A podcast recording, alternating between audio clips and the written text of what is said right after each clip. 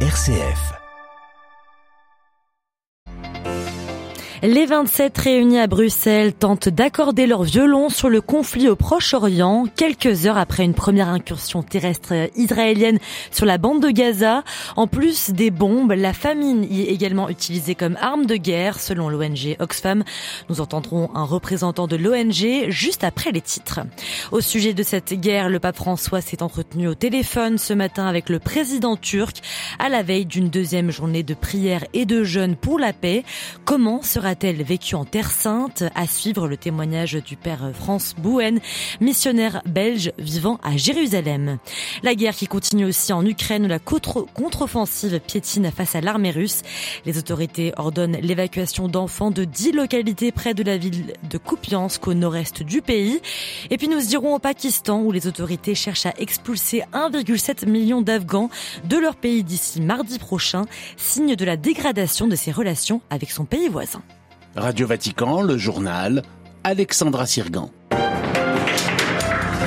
Bonsoir à tous. Les dirigeants européens réunis aujourd'hui en sommet à Bruxelles pour établir une position commune sur le conflit qui fait rage entre Israël et le Hamas depuis 20 jours.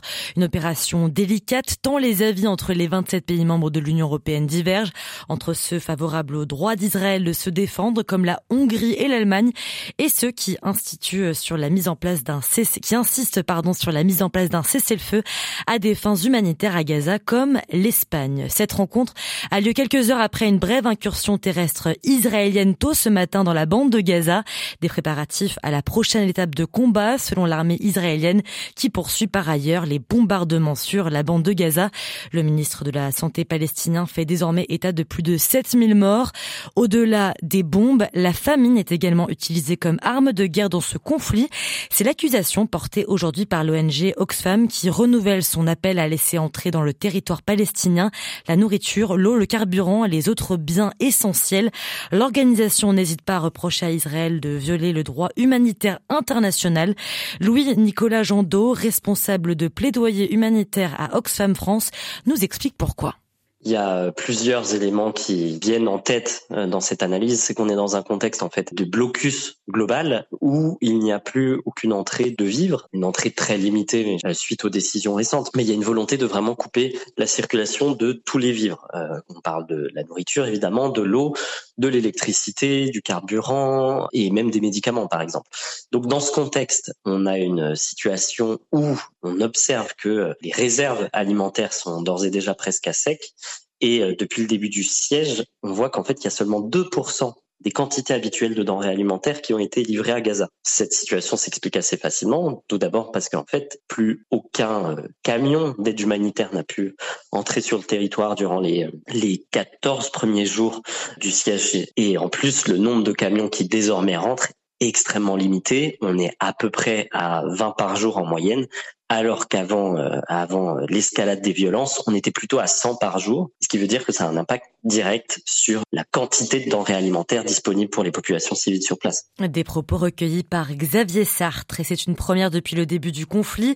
Des représentants du Hamas et de l'Iran sont réunis à Moscou pour des discussions, annonce de la porte-parole de la diplomatie russe cet après-midi. Une source diplomatique russe citée par l'AFP a indiqué que cette rencontre était axée sur les otages détenus par l'organisation palestinienne et l'évacuation des ressortissants étrangers de Gaza. Cette situation dramatique en Terre Sainte qui inquiète au Vatican, le pape François s'est entretenu ce matin par téléphone avec le président turc Recep Tayyip Erdogan, un appel à l'initiative de ce dernier. Lors de cet entretien, le pape a rappelé la position du Saint-Siège qui espère l'établissement de deux États définis et la mise en place d'un statut spécial pour la ville de Jérusalem. François qui appelle à opposer l'arme de la prière à celle de la violence. Demain à 18h en la basilique Saint-Pierre, le souverain pontife présidera une récitation du rosaire suivie d'une adoration eucharistique. Le Saint-Père avait annoncé le 18 octobre dernier cette journée de prière, de jeûne et de pénitence, initiative à laquelle l'Église universelle, tous les chrétiens et tous les croyants se feront écho. On écoute tout de suite le Père France Bouen, spécialiste de l'écuménisme et qui vit à Jérusalem depuis 50 ans. Le missionnaire belge des Pères Blancs nous explique comment cette journée sera vécue demain en Terre Sainte. Toutes nos communautés sont désireuses à s'y associer parce que pratiquement et paroisses et communautés religieuses catholiques prient pour la paix tous les jours. Mais il est important qu'un jour comme ça, nous nous sentons solidairement unis dans une prière. Le patriarche ne nous appelle pas à de grands rassemblements déconseillés dans la situation que nous vivons. Dimanche prochain, c'est la fête Notre-Dame de la Palestine qui est la fête patronale du patriarcat latin. Mais contrairement aux années précédentes, il n'y aura pas de procession ni de rassemblement. Nous sommes tous invités à prier chez nous, dans notre communauté, notre paroisse pour la paix c'est un signe de solidarité, de participation, autant que nous pouvons aux souffrances tous ceux qui sont victimes de ces violences et en ce moment particulièrement avec euh, les pauvres et les petits de Gaza et la toute petite communauté chrétienne euh, qui vit dans cette ville. Des propos recueillis par Delphine Allaire. Père France Bouen sera l'invité de notre dossier demain matin à 8h30. Les combats se poursuivent aussi en Ukraine, en particulier près de la ville de Kupiansk, située au nord-est du pays.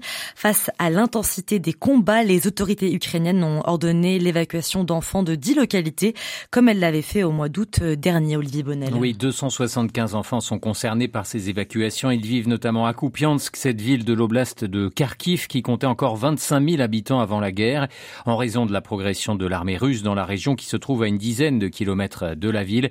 Les autorités autorités ukrainiennes ont donc préféré mettre à l'abri les plus vulnérables. L'armée ukrainienne qui est à la peine dans sa contre-offensive lancée au début du mois de juin, en cinq mois, ce ne sont que 400 km carrés qui ont été repris aux Russes.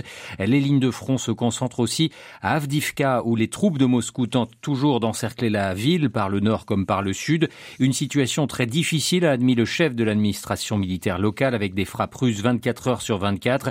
Avdivka où seulement 1600 habitants sont restés dans cette ville de 30 000 habitants. La Russie, Alexandra, toujours aussi déterminée dans cette guerre, en témoigne ce vote aujourd'hui à la Douma, le Parlement russe, où les députés ont approuvé une hausse de 70% du budget de la défense pour l'année prochaine. Merci Olivier Bonnel. Et toujours sur ce sujet, la Slovaquie annonce suspendre sa livraison d'armes à Kiev. Annonce euh, du nouveau Premier ministre Robert Fico au lendemain de sa nomination à la tête d'une coalition comprenant un parti d'extrême droite pro-russe. Les drapeaux des bâtiments fédéraux en Berne aux États-Unis au lendemain d'une fusillade qui a fait au moins 18 morts dans l'état du Maine, dans le nord-est du pays. La chasse à l'homme se poursuit pour tenter de retrouver l'auteur de cette euh, tuerie, identifié comme étant donc un homme de 40 ans, réserviste de l'armée et instructeur certifié en armes à feu. Le président américain Joe Biden déplore un acte tragique et insensé et appelle le Congrès américain à adopter une interdiction des armes d'assaut. Au Pakistan, le gouvernement maintient son objectif d'expulser près de 2 millions de réfugiés afghans. Les autorités ont annoncé au début du mois que les Afghans en situation irrégulière devaient quitter le territoire d'ici le 31 octobre. Ces dernières semaines, la police locale a procédé à des milliers d'arrestations. Les précisions avec notre correspondant dans la région, Emmanuel Derville. Pardon. Les autorités pakistanaises sont incapables de renvoyer les 1,7 million d'Afghans qu'elles veulent expulser d'ici mardi prochain. Malgré l'ultimatum lancé aux réfugiés début octobre, pas question pour eux de repartir dans l'Afghanistan des talibans, et Islamabad n'a ni les hommes ni les moyens matériels de pousser autant de personnes hors de ses frontières. Malgré cela, des milliers d'Afghans en situation irrégulière ont été arrêtés ce mois-ci, en particulier à Karachi, dans le sud du pays, preuve que le Pakistan entend bien se débarrasser d'autant de réfugiés que possible. Ces expulsions illustrent la dégradation des relations avec l'Afghanistan. Le gouvernement pakistanais reproche à Kaboul d'héberger les terroristes du TTP, le mouvement des talibans pakistanais qui multiplie les attentats depuis plusieurs mois. L'expulsion des réfugiés est donc une manière de faire pression sur les talibans afghans pour qu'ils éradiquent le TTP. New Delhi, Emmanuel Derville pour Radio Vatican. En France, une enveloppe de 100 millions d'euros débloquée pour la réparation des bâtiments touchés par les émeutes de juin dernier, annonce de la première ministre française Elisabeth Borne aujourd'hui. Et par ailleurs, les parents des mineurs ayant commis des dégradations devront payer les dommages, annonce également la première ministre. Nous y reviendrons en détail dans notre prochaine édition.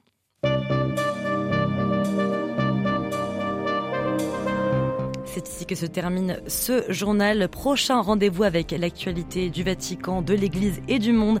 Ce sera demain à 8h30 heure de Rome. En attendant, excellente soirée à vous.